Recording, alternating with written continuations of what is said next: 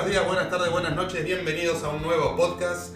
En este caso, nuevamente con eh, la opinóloga estrella de este podcast. Eh, quiero decir, se lo estaba comentando a ella, que fue uno de los, de los episodios que más retención de público tuvo, así que algo bien hemos hecho, o no sé, la gente lo, le puso play y se quedó dormida y llegó hasta el final. Cualquiera de las dos teorías son buenas, pero vamos a ser optimistas y vamos a pensar de que no, de que a la gente le gustó lo que hicimos. Así que bienvenida Claudia, ¿cómo estás?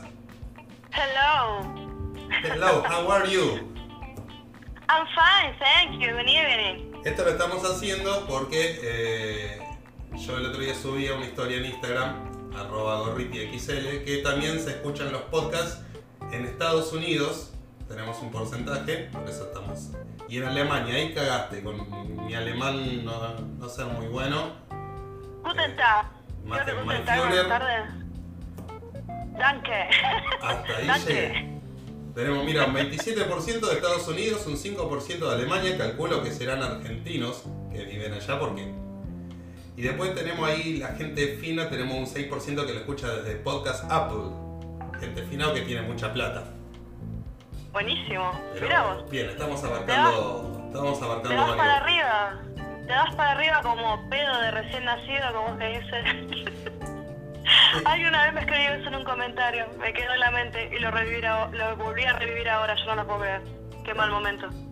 Te das para arriba como pedo recién nacido. Mirá lo que es. No, no, no, nunca se me había ocurrido. No la escuché nunca. Ah, no, ahora que lo pienso, ¿por qué pedo de recién nacido? ¿Y por qué se iba para arriba? Eh, Pobrecito. No sé, la verdad. Viste que hay dichos y hay. Hay cosas que no. No se entienden mucho. No, eh, por ejemplo, yo te voy a decir cuántos pares son tres botas. ¿Qué significa eso?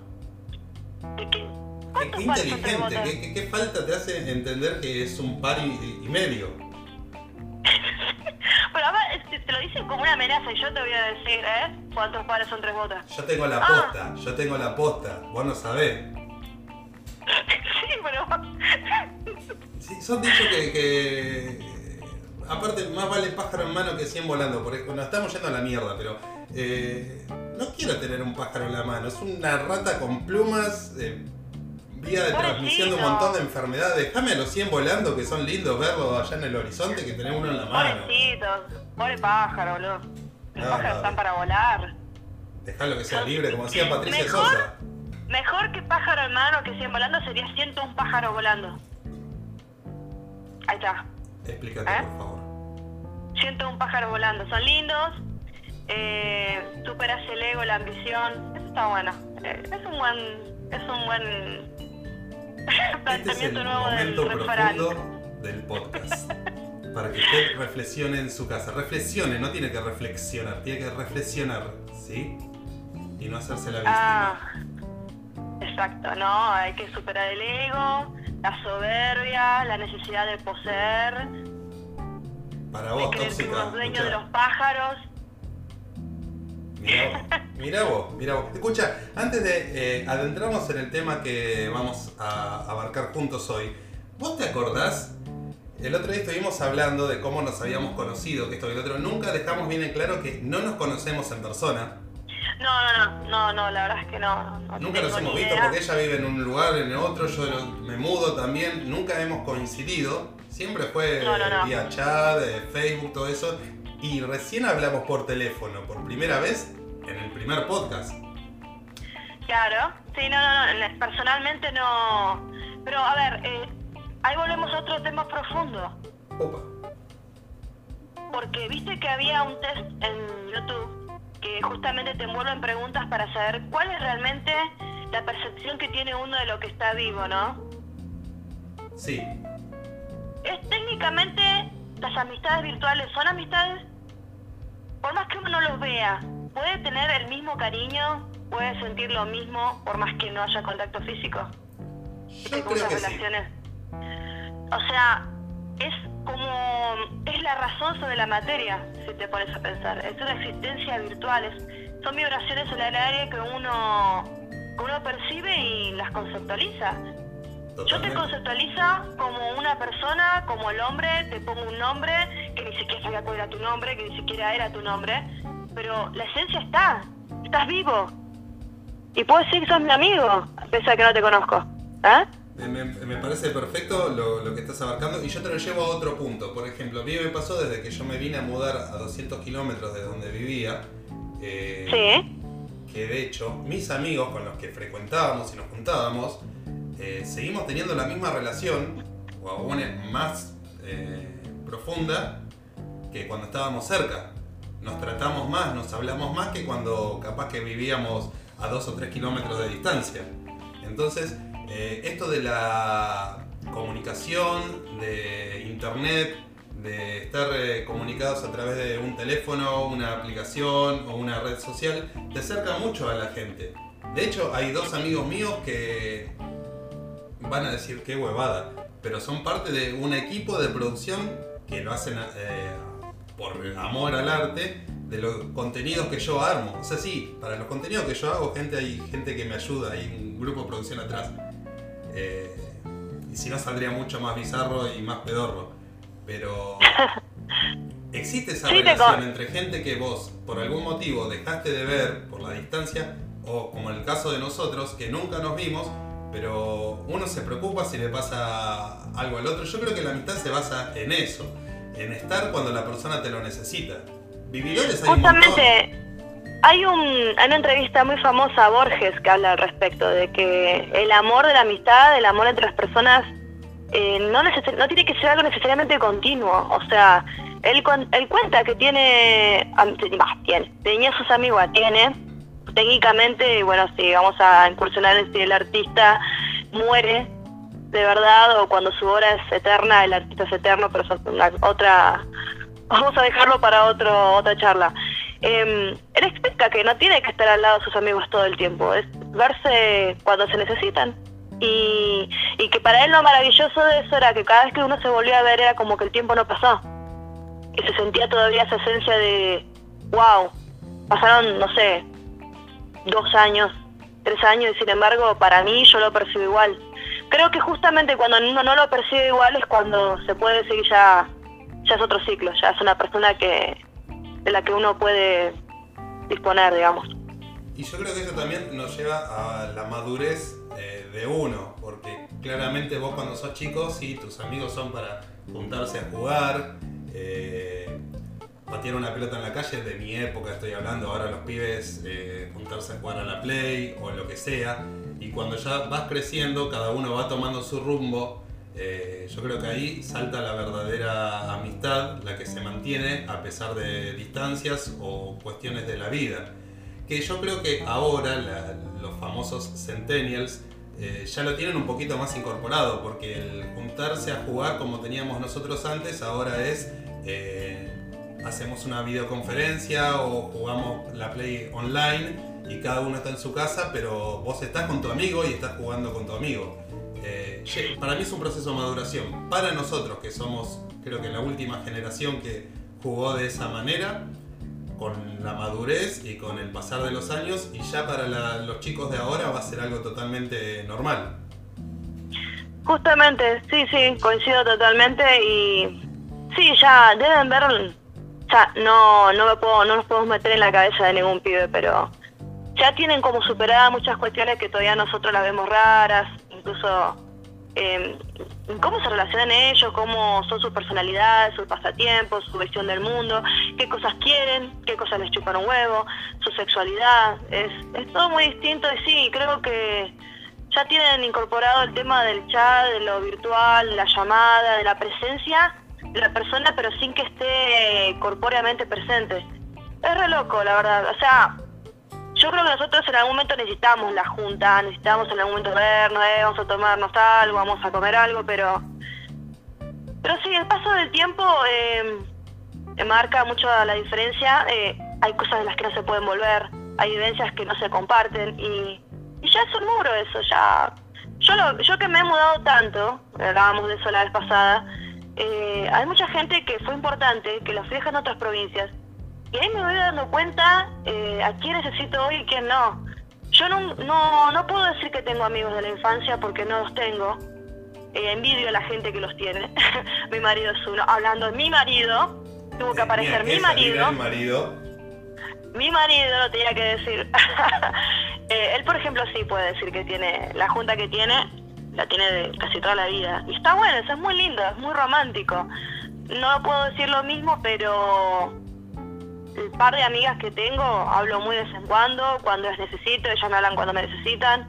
Es una cosa muy espiritual, no necesito estar encima de ellas todo el tiempo, ni creo que ellas necesitan saber de mí todo el tiempo. Es como un, estás bien, mira, tengo que hablar con alguien y creo que sos la única persona que me conoce lo suficiente como para darme una, opinión objetiva pero sin herirme. Así que el tiempo, ay, y, tiempo. Y, sin darnos cuenta, estamos hablando de nosotros, de chicos, cómo veíamos el futuro y cómo estamos viviendo el futuro nosotros ahora. Estamos dentro del futuro. Y esta interacción eh, a través de, la distancia, que parecía tan imposible cuando nosotros éramos unos bebitos de mamá, y hoy llegó y es, parte de nosotros. Eh, y esto viene a colación de que íbamos a hablar un poquitito de la percepción de Hollywood, de los viajes en el futuro, de cómo son tomados por ellos y cómo creemos nosotros que en realidad deberían ser. Eh, series y películas de viaje al futuro hay un montón. Eh, el concepto que manejan para vos, ¿cómo, cómo lo ves? Eh, básicamente se adapta a los que los guionistas quieren. Y me da muchísima bronca, porque es como que te dan por sentadas ciertas reglas de cómo van a ser los viajes en el tiempo en la historia que plantean, pero a conveniencia de guion, ah, no, pero pasó tal cosa y alteró la otra un momento. Eso se supone que no debía pasar, porque, a ver, vamos a primero plantear cómo se viaja en el tiempo. Tenés los viajes en el tiempo que son como interdimensionales, los viajes en el tiempo que se manejan en la misma línea temporal, y después están los de determinismo. Los de viajo al pasado para alterar algo, pero en realidad lo estoy provocando, ya está, ya pasó y ya está, no hay forma de cambiar el pasado, porque si estoy acá vivo es porque ya nací, por decirlo así. Viste que eh, hay otras líneas temporales, otro tipo de viajes en donde pasa, que vas hacia el pasado, cambia algo y se empieza como a desvanecer. la verdad que eso es, muy poco creíble. Muy volver al futuro. ¿Cómo? Muy volver al futuro. Claro, creo que sí, justamente, que, oh no, si como si Artie y Mar se casan, yo no voy a nacer. que no, no le veo sentido, creo que es el viaje más irreal de todos. En la interdimensionalidad lo veo más factible. No obstante, no sé si vos viste el final de la última película de, de los de, los Avengers, de, Avengers. Sí.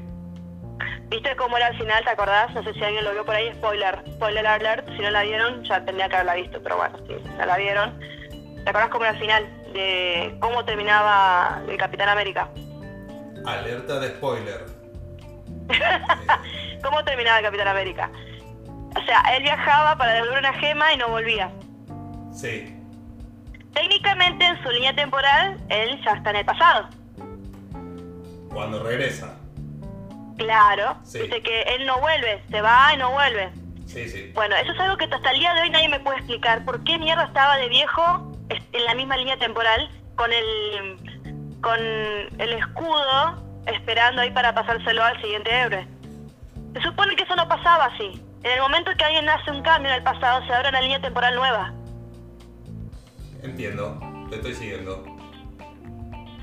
Eh, Entonces, esas cosas que pasan en los guiones como un momento. Lo mismo que en el efecto mariposa, viste que cuando viajan al pasado, el, el chabón, mejor dicho, lee el diario, va al pasado, ¿qué pasa?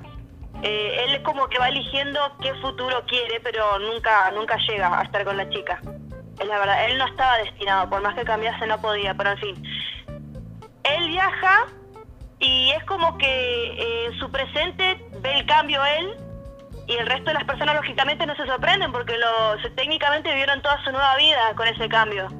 Claro. Pero hay un momento en el guion en el que él quiere convencer a un preso de que él tiene estigmas de Cristo va al pasado, provoca un accidente en el jardín de niños y se clava unos punzones en las manos y mágicamente aparecen los estigmas en la prisión en el mismo momento. Es como que. eso no, puede, eso no puede pasar. Claro, eso no puede pasar. Él tendría que haberse entrado a la prisión con los estigmas. No es que estaba ahí en el momento y pum, aparecen de golpe. No funciona así el viaje en el tiempo que nos plantea la película. O sea, son, básicamente son errores sobre la definición y la interpretación de cada guionista.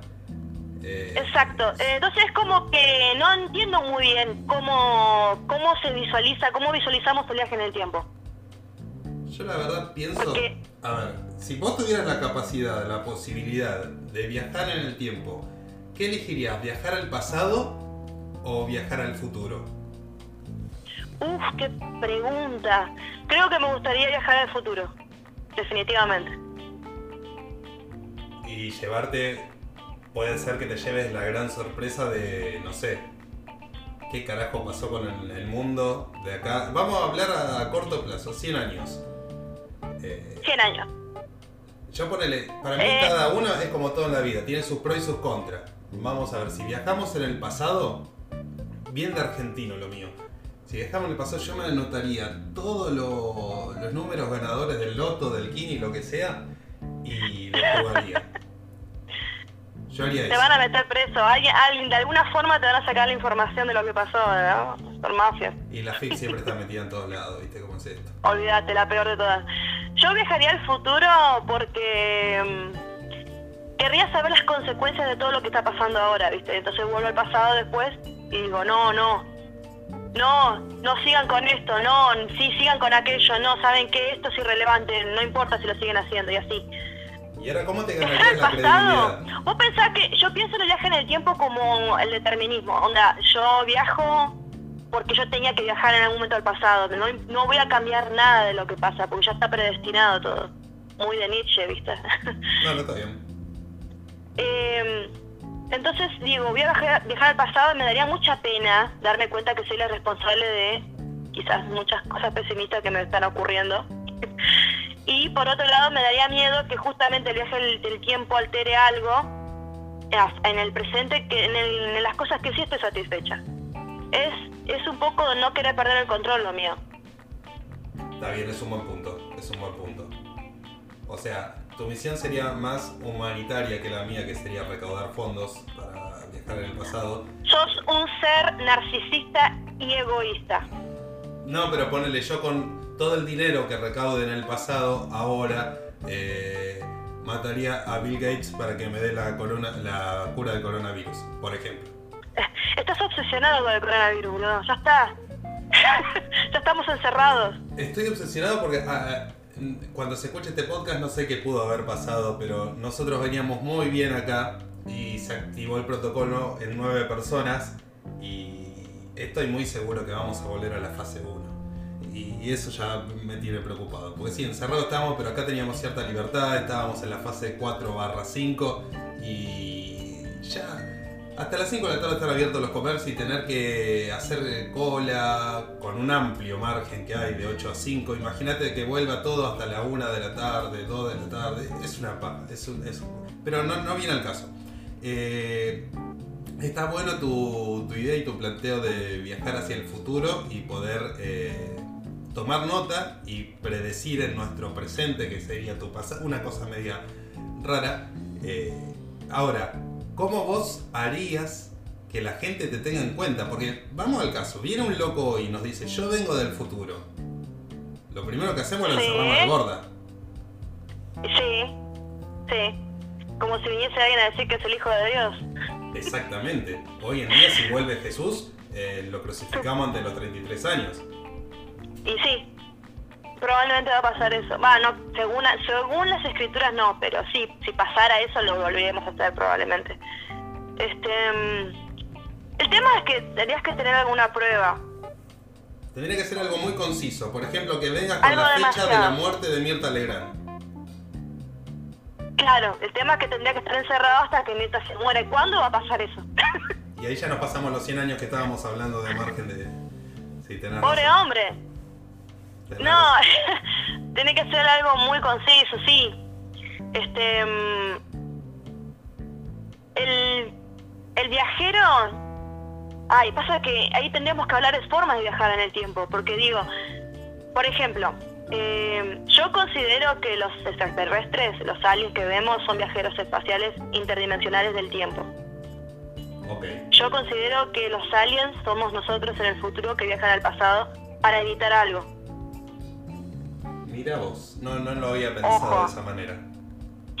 Vos decime, de toda la galaxia, justamente vamos a tener humanoides tan parecidos a nosotros, dale. Gente que debe respirar helio, se debe alimentar de metano, va a tener justamente cuatro extremidades con cabeza, columna y hasta órganos genitales, dale. Es, es, Ya no somos nosotros, boludo, somos nosotros más inteligentes, por eso tenemos la cabeza más grande en el futuro. Es muy buena tu teoría. ¿Vos decís que vamos a llegar a ser más inteligentes? Sí, sí, sí, totalmente. ¿Vos viste la No serie sé si más de- inteligente. Yo creo que, o sea, va a crecer la masa cerebral al ritmo exponencial que nos viene creciendo el cerebro desde, desde que estamos evolucionando, pensalo. eh, Vamos a tener una cubierta ocular especial porque el planeta va a estar muy contaminado o vamos a hacer viajes interestelares y, bueno, tenemos que protegernos la vista de los rayos cósmicos, pensalo. Pensalo, somos nosotros, boludo. ¿Vos pensás que el viaje en el tiempo, y estamos hablando del proceso de llegar hacia el futuro, eh, sería muy parecido a, no sé, como lo pone la película Odisea en el espacio, por ejemplo? Algo caótico.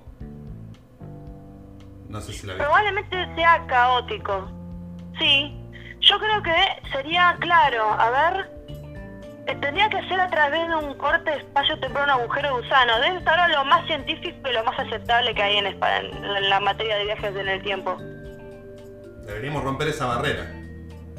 Claro, supuestamente cuando se rompa la barrera de la luz, hay un corte, ahí- ahí pasa algo. Es lo que ocurre en el horizonte de suceso de los agujeros negros. Eh, la verdad que me dejaste pensando con, con tu teoría de- del viaje y de los aliens, de que somos nosotros. Eh, la tomo como muy válida. Ahora me, me voy a poner a, a investigar un poquito. Yo más. creo que yo creo que vienen a avisarnos de algún desastre ambiental. Ahora coincidimos los dos en que la vista al futuro, en lo que es planeta Tierra, eh, tira más para el lado apocalíptico que para el lado de que se va a solucionar todo. Eh, va a ser un apocalipsis hasta que la misma naturaleza logre borrarnos de acá. Cuando nos borre, ya sea matándonos a todos o nosotros escapando de la Tierra, una de las dos. Bueno, ahí se me viene a la mente, no sé si la viste, la serie Los 100. Sí, sí, sí. ¿De de qué año es esa serie? Uh, me mata, para que ya la voy a buscar. Eh, pero ahí básicamente habla de que los seres humanos, creo que fue por un tema de radiación, eh, tuvieron que, irse a vivir al exterior. Y, y nada, después se quedaron sin abastecimiento de lo que es eh, oxígeno, no sé qué otra cosa. Y ahí tuvieron que, que volver a la Tierra, mandaron a 100 chicos, 100 adolescentes, a Para que la repoblen. pasaba en la Tierra. Me encantaría que me diga acá en Netflix eh, de cuándo es. Pero no me la estaría diciendo. Está, había una película, no me acuerdo si el 2001, de Titán AE, no sé, no sé si te acuerdas, de dibujitos. No, muy poco dibujito yo. Bueno, supuestamente la Tierra también se destruyó, quedaron todos varados en naves espaciales y la misión del protagonista era encontrar la nave Titán que activa la formación de una nueva Tierra. Y es como que la Tierra es un recuerdo en las poblaciones humanas y bueno, a este punto del futuro ya hay contacto con otras razas, hay toda una organización social, eh, incluso de clases, eh, de política a nivel de espacio y bueno, conspiraciones, grupos de poder, etcétera, ¿no? Y, y eso está bueno porque es como que la gente tenía una memoria de lo que era el planeta Tierra. Eh, Algo parecido a la película de Wally, Sí, que es como no sé cuántas generaciones ya estaban en una nave esperando que se limpie el planeta Tierra. yo creo que viene por ahí la mano. Capaz que si podemos evolucionar un poquito más en nuestra actualidad, en un futuro tan no tan lejano, eh, podemos crear. al- ¿Viste? Acá se junta todo. La famosa película de Arnold Schwarzenegger, no, el otro. Eh, que hace con Sandra Bullock. No me sale el nombre. Silvestre Stallone. Ah. Yo creo que vamos eh, por la criogenia, por. eh, porque viste que la mayoría de esas películas es así: pasó algo tremendo en la Tierra, congelaron a un montón de humanos o los llevaron a- al espacio y después, bueno, probamos a ver qué pasó después de tanto años en la Tierra y mandamos a un par de personas a ver qué carajo está pasando. Eh, yo creo que yo creo que el día que nos vayamos no vamos a volver. De hecho, no sé si vos viste la, la última temporada, las últimas temporadas de, de la serie Cosmos. Está muy linda. Si alguien no la vio, que la vea. La súper recomiendo. Me la voy a anotar Em, porque no la vi. Bueno, eh, el conductor es un físico súper reconocido, Ty- Tyson, de Grace Tyson, no me acuerdo el apellido. Creo que era así el nombre, de Tyson. Eh, bueno, toma la vara de Carl Sagan con la serie. O sea, básicamente él ya está dejando en claro que se está trabajando en naves para llevarse poblaciones humanas al, espacio. O sea, acá nos tenemos que ir sí o sí porque va a venir una super roba y nos va y nos va a absorber como planeta a todos y nos van a cagar. No hay forma de escapar de eso. Y ahora vos crees que la próxima Nos generación- tenemos que ir sí o sí. Nos tenemos que ir a la Tierra sí o sí. Y esa generación que se vaya, ¿va a volver a dañar el nuevo ecosistema en el cual esté viviendo? Es ¿Vamos a que están buscando, eh, por esa razón están buscando planetas exo, exosolares, creo que le dicen, eh, que, que estén en otro sistema planetario. Temas que están muy lejos. Tenemos que romper la barrera de la velocidad de la luz. Y justamente hay que viajar en el tiempo, porque los seres humanos vivimos muy poquito. No llegamos ni... De pedo creo que llegamos a Marte, mira. Yo, Sanos. Son como cuatro años de viaje, una cosa así. yo creo O que, no sé cuántos meses. que igual nos, nos falta un montón para eso. Porque. ¿Viste lo que pasó con el último lanzamiento que iban a hacer eh, espacial? Iba a lanzar una nave espacial hace un par de días y no sé qué desperfecto hubo y se tiró todo para atrás. No, pero no lo lanzaron hoy, ¿no fue hoy el lanzamiento de la tarde? Ah, me mataste. Hoy a la tarde se lanzó. Iba un, un dinosaurio de, de, de glitter adentro de la nave. Pero, pero ¿qué, qué falla había habido? ¿Eh? ¿Que era algo técnico? De- sí, creo que había muchas nubes. Eh, era falla atmosférica. Ah, bueno, entonces puede ser que, que estemos próximos a, a descubrir. Yo igual creo que la NASA nos oculta varias cosas. Hay muchas cosas sí. que, que nosotros no... Vos sí que sí. tienen un alien ahí encerrado escribiéndole predicciones. No sé si... A ver. ¿Que hubo contacto? Para mí hubo contacto. Vos sí que lo de Roswell pasó de verdad. Eh, sí, para mí sí. Y creo que, que no se nos dice porque puede generar una histeria en la sociedad tremenda y es entendible. nos cambia el paradigma totalmente de lo que de lo que somos, de lo que es la vida, de la existencia humana, de, de ser la raza inteligente. Yo creo que justamente si estos seres, si somos nosotros o no somos nosotros, eh, los grises, los aliens, eh, realmente existen, nosotros no vamos a poder nunca comunicarnos con ellos. Eh, hay, hay una serie de teorías que ahora no me acuerdo, que para la otra charla que tengamos sobre puntualmente el tema alien, eh, yo creo que ellos, en comparación a nosotros, es como si nosotros quisiéramos hablarle a una cucaracha. A ese nivel de conciencia estamos. Lógicamente nosotros somos una cucaracha, ¿no? Sí, sí, clarísimo. Entonces, por más que lo intentemos, eh, quizás están ahí, quizás te están escuchándonos ahora mismo hablar, quizás tienen como una cosa medio de radiofrecuencia en su cabeza incorporada ya, y están ahí, y no se van a dar a conocer porque no, no estamos listos. Yo en este momento estaría corriendo a ponerme uno de esos papeles metálicos en la De cabeza. aluminio, hacete un cono. es más, es más, voy a ir más lejos, mira. Yo soy creyente en Dios, ¿viste? Sí. Yo sé que vos no, así que esto se va a poner interesante. Yo tengo la teoría de que algo muy grande le pasó a la humanidad en algún momento de su historia.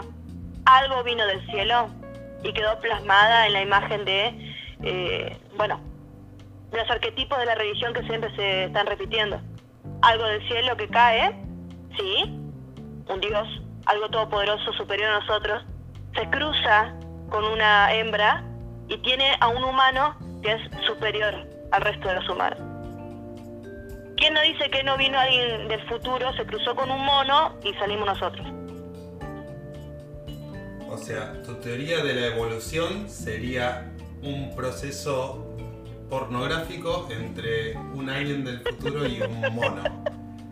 Eh... Pensalo, pensalo, quedó tan plasmado en la psicología, ¿sí? De la humanidad, que quedó como una tradición oral de que algo vino del cielo a mejorarnos. Somos un experimento, pensalo. Ah, eso no Somos un experimento de nosotros mismos en el pasado. ¿Entendés? Nosotros en el futuro fuimos al pasado para mejorar nuestra propia existencia. Eso es una paradoja temporal. Estamos viajando, ahí se escuchó el marido. Sí, habla de que es no una crean que era temporal. simplemente una idea de ella que tenía marido, no es que estamos hablando con una loca eh, que está en el Moyano y está como, viste, como la llorona, mi bebé, mi bebé, mi marido, mi marido, no. Está el marido. ¿Y- y El marido fue la existe, no, no, no, el marido existe. Soy una voz en mi cabeza. Cállate. Dice que es la voz de mi conciencia. Mira, la voz de tu conciencia tiró ahí un, un concepto bastante técnico. ¿Cómo dijo? Que, eh, que es una paradoja temporal. No es una paradoja temporal, es determinismo. Bueno, Justamente, que se explora mucho en la serie Dark. ¿Te acordás el libro que manejan en la serie Dark? Eh, yo eh, en el podcast anterior aclaré que no me acuerdo de las series que yo veo, las tengo que volver a ver cuando se sube una nueva temporada. Bueno, Sé te que lo es vida, pero no sé de qué se trata. Es un libro sobre viajes en el tiempo que escribe el doctor Tannhaus, el profesor Tannhaus, creo que es el apellido. Eh, el tema es que él lo escribe porque le llega el libro del futuro. O sea, la- el origen de la idea no existe, no hay un origen, ¿entendés? Sí. Es como, ¿quién estuvo primero, la gallina o el huevo? Técnicamente estuvo el huevo, pero creo que se entiende la referencia. O sea, el libro va al pasado y él lo escribe porque le llega el libro. Y va al futuro porque lo escribe, pero no hay un origen de la materia en sí. Bueno, pero Es una ponele, transferencia constante de información. para la definición esa de la gallina y el huevo, viste que mi teoría abarca en que primero hubo o un proto huevo o una proto gallina. Y con lo que vos me estás diciendo ahora, yo creo que nosotros, me estás abriendo la mente, estoy haciendo un así cerebral, eh, seríamos el proto humano. ¿Por qué no? Y los aliens que vienen serían los, los humanos definitivos, serían el huevo, la gallina. No tampoco que sabemos si son los definitivos. No sabemos cuándo es el fin de todo esto. Nosotros estamos totalmente, o sea, estamos en una constante evolución, no tenemos una forma final. Pensar así. Sería como básicamente el universo. Eh, E- Exactamente, no, no hay una forma final. Quizás la forma final es el comienzo de otra. Por eso, si realmente mi teoría del mono y el alien es así, es- ah, somos, digamos, producto de una paradoja, de un- una especie de, no sé, de no, no puedo dejar de imaginarme con tu teoría a un ET garchándose a, a un monito. Eh, para que salgamos nosotros. Me, me va a quedar en, en mi mente grabada. Pero eh, puede ser muy... Es un nuevo género de, un nuevo género de pornografía, sin duda. Sí, sí, totalmente. Ya la gente de X Video está tomando nota de, de esto nuevo. Eh, queremos un porcentaje de las ganancias, por favor, de esas películas. Eh, yo creo que hemos dejado varias mentes abiertas, o no. Eh, ¿Cómo crees que vos tendrías que hacer el viaje en el tiempo? ¿Vos cómo pensás que sería el viaje en el tiempo? A ver, más allá de lo de la lotería, de tus ambiciones personales, ¿no? Sí, Eh, ¿Vos pensás que es el, es el viaje de tiempo de volver al futuro donde uno cambia el pasado, vuelve y se cambió todo? Y uno no se sabe de dónde, de dónde salió uno y por qué uno sigue existiendo, siendo que los factores de la existencia ya, ya fueron borrados, por decirlo así. ¿Vos pensás que si viajas, cambias algo, se, ah, se crea una nueva línea temporal? ¿O pensás como yo que se trata de determinismo, que viajas al pasado y estás provocando los eventos del futuro viajando porque ya estabas predestinado a viajar? eh, coincido con esa. Y aparte, no, no me vería a mí en el pasado como, como mi yo del pasado. Y ahí yo creo que ahí podemos mezclar otra cosa, si querés, y esas famosas apariciones o esos entes, esas sombras, esas cosas que no se explican a veces, que muy mal las podemos definir como fantasmas, eh, Sí.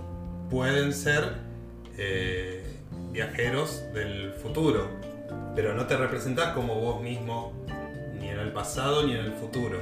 Sos algo que obviamente rompió una barrera y que está yendo más allá de lo que la materia física como nosotros conocemos eh, es. Y ahí... eh, Esa es muy buena, no la había pensado. ¿Viste? Guarda, guarda. Ojo, eh, ojo, ojo. Ahora estamos haciendo escuela. podemos hacer, tenemos que armar nuestro libro de nuestro, nuestra teoría que mezcla el- los viajes en el tiempo con aliens, monos teniendo sexo y los fantasmas que vemos eh, en nuestra casa. Porque, Fantasmas interdimensionales. Porque para mí eh, creo que sería algo así. Eh, no, no, no creo modi- poder modificar nada, creo poder estar presente y mirar desde afuera, en tercera persona, ciertas situaciones. Pero no es que. no es como la película. Vamos a volver de nuevo a volver al futuro. Que estaba Marty y estaba Marty. Eran los dos Marty. Claro. No es Eso, así. no pueden haber dos en el mismo... eh, es más, eso es un hecho científico. No puede una partícula ocupar dos, dos espacios en el mismo, digamos, en el mismo plano. Solamente puede haber una partícula de cada cosa. Así que dos Martys no, no lo veo posible. Creo que ahí también está la paradoja. Eso es una paradoja. Ahí ahí le hablo a su marido. No pueden... no, es de metiche, no, no, eh, ignórenlo. No, no, por Él tendría que favor. estar haciendo lo suyo y no me deja estar acá al lado mío porque cree que, no sé, yo estoy creando... estoy haciendo ideas muy raras. Yo Estamos- creo que en el fondo me tiene miedo. Yo creo que en el fondo me tiene miedo. No, y de decir, yo por voy más Dios, allá y esta pienso mujer- que estamos creando una nueva religión barra secta en el cual vamos a comulgar que somos los proto aliens eh, y que estamos solamente de paso. Y me encantaría saber en algún momento del futuro calculo que no lo vamos a saber nunca si pudimos evolucionar de acuerdo a lo que data la historia la longevidad del ser humano fue creciendo eh, considerablemente. Eh, Vivimos el doble que hace, sí, 500 años. por eso la, la brecha es muy muy corta Es un montón, sí. Es mucho, es mucho en poco tiempo. Yo diría los últimos 100 años cambió un montón, sí. sí sí Da un poco de miedo, da un poco de miedo igual. Yo creo sí, que a ver si vamos a lograr la. No sé si la vida eterna, pero una longevidad superior, bastante superior, y si vamos a poder eh, solucionar el tema de donde sea que estemos, de la superpoblación. Capaz que en el futuro, donde estamos, de este que estamos hablando, eh, por cuestiones de. no sé, de lo que ustedes quieran llamarlo, eh, no existe el espacio como lo conocemos hoy en día. No sé, capaz, capaz que vamos ahí, somos los humanos de ahora, después evolucionamos y somos los aliens que vos decís que vienen del futuro y nos consideran cucarachas. Y esos entes que son ya algo más que, que materia, pueden ser lo- los que ahora serían los definitivos. Ya dijimos que esto va a seguir para adelante. Pero también el hecho de no ocupar un espacio y poder ser atemporal y poder eh, estar en el lugar que vos quieras, para mí sería un gran proceso evolutivo. Sería... Y eso te permitiría, eso permitiría viajar en el tiempo. Yo creo que justamente es el salto que tenemos que dar. Sería como tomarte un Uber el día de mañana. Eh, ¿Quién sabe? No sé si tanto como tomarse un Uber. Yo creo que va a haber alguna organización política que va a controlar el viaje en el tiempo. Va a tener que ser muy puntual para cosas muy importantes. Bueno, la, la- la tomo. Igual me gustaría ser parte de eso. No vamos a llegar nosotros, evidentemente, pero. A mí me, a mí me, me da intriga saber qué comeremos en el futuro. Soy una gorda, así que la- el tema de la comida me preocupa bastante. Yo soy un gordo y también me preocupa eso. Eh, Porque además, pensá que estamos evolucionando a una lógica de la ética, a un, digamos, a un estadio ético. Vamos a tener que tener un estadio ético muy superior, boludo, pensalo. No vamos a comer animales porque, justamente, el sufrimiento animal, ¿no? Pero cuando descubran que las plantas sufren, ¿qué mierda vamos a comer? Yo lo que sea haría que la comida hoy en día considerada chatarra sea sana. Yo me conformaría con eso. Vos decís que vamos a comer cosas sintéticas. Cosas sintéticas, pero que sea rico y sano. Que es muy, a mi Ojo, entender, pero puede ser sintético y podría ser sano. ¿Por qué no? Si llegan a ese nivel de, de- de ingeniería en alimentos, por- pero bienvenido sea. Pero vos te lo imaginás como ahora lo hacen los, los, los astronautas, esas bolsitas, esas... eh, hay una película futurista La- que no me acuerdo cuál es, que vienen unas cápsulas pequeñas que vos las pones en un aparato parecido a microondas y sale una hamburguesa con papas fritas. Sí, sí. O, eh, eh, ¿Cuál es la película que hace poco donde imprimían una pizza? Imprimían una pizza. Imprimían una pizza. Yo calculo que, que es- ahí está el futuro de, de la comida. Yo creo que va a existir una vaca que va a tener la capacidad de pensar y hablar y cuyo fin sería hacer comida. Aclaro que durante este podcast no se fumó ningún porro. Eh, Sería la sí. única forma de alcanzar el nivel ético, de crear un animal que quiera ser comido y que nos lo pueda decir. Que su, su nirvana es ser comido. ¿Viste que hay gente que tiene ese fetiche? Sí. Eh, es muy turbio, pero hay gente que tiene ese fetiche de que le corten la pierna y se la coman. Bueno, la vaca nos va a decir, yo tengo como fin de esta vida ser comida de los humanos. Comeme porque si no mi propósito en este mundo no existe. Claro, yo si no me deprimo y me hago acá, me, me, me suicidio, jaraquiri nomás. Se junta con la imagen del mono y el alien una vaca suicidándose. Eh, tuvo que haber desarrollado eh, pulgares opuestos en vez de pezuñas para poder gatillarse, pero eh, todo puede ser. Estamos hablando de un futuro, de un futuro en el que Tendría todo que, puede tener, suceder. tendría que tener el hocico más corto también, porque si no, no podría tener labios para hablar.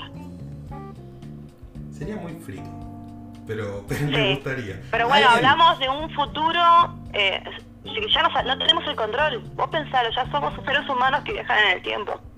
¿Por qué tenemos que comer animales? A vos, como Salvo gorda, que sea una vaca, salvo que sea una vaca que quiera hacer comida. hoy en día vos como gorda, sería- ¿te molesta comer una vaca? No, no porque soy un protohumano, necesito nutrientes de los animales todavía. Yo no tengo muy ningún problema. deliciosos. Eh, banco a la gente vegana, a la gente vegetariana, está todo perfecto. A mí hoy en día no me genera ninguna ningún remordimiento. Es más, creo que lo único que le falta a la vaca es que hable y que diga lo que dice Clau. Eh, pero sabe que su propósito es terminar en, la parrilla. Yo creo que tiene mucho sentido el vegetariano. Creo que no puedes elegir no comer carne, pero cuando lo envuelven en, esa, en ese propósito espiritual de la comida con violencia, las energías. A ver, básicamente nuestra existencia es un peligro para, para los animales. Creo que eh, ser vegano es algo bastante elitista, o sea, tenés que tener los medios para reemplazar realmente toda tu vida, todos tus elementos diarios, tu propia existencia, porque a ver, en el momento que estamos grabando esto estamos usando energía. Deben estar quemando algo por ahí, contaminando alguna porción de ambiente mientras estamos hablando. Eh, no es tan fácil. eh. Casi toda nuestra existencia en esta civilización actual depende del sufrimiento de otro ser vivo. Así que es como bastante extraño ese pensamiento vegano de lo comprendo, pero me parece que es como es un poco adolescente. Es, es como me niego la realidad. Es casi religioso. Coincido. Bueno, gente, eh, creo que hemos dejado, como dije, un par de mentes abiertas, o capaz mucha gente diciendo estos dos pelotudos se tomaron de la buena, pero lo importante es que se hayan entretenido, que hayan pasado un buen rato. Eh, comenten por favor este, este podcast. Ahora también los estamos subiendo a YouTube para que tenga un mayor alcance de la gente. La despedimos a Claude. Vamos a seguir teniendo conversaciones de esta. Eh, divagamos, pero la verdad que de una manera gloriosa. Así que dejo que te despidas de la audiencia. Que propongan temas. Exactamente. ¿De qué eh, les gustaría que nosotros divaguemos? Y nosotros Eh, se nos ah. hace tan difícil. Es- Este episodio lo estuvimos programando tres cosa. días. Se puede hablar de cualquier cosa. De cualquier cosa porque opinólogos es lo que sobra y nosotros somos los dos mejores que hay en Argentina. Así que muchas gracias Clau. Eh, No. A ti. A ustedes por favor sigan este podcast en Spotify o en donde mierda lo estén escuchando. Suscríbanse al canal de YouTube y en mis redes sociales como GorritiXL. Eh, nos vemos en la próxima transmisión. Un abrazo grande.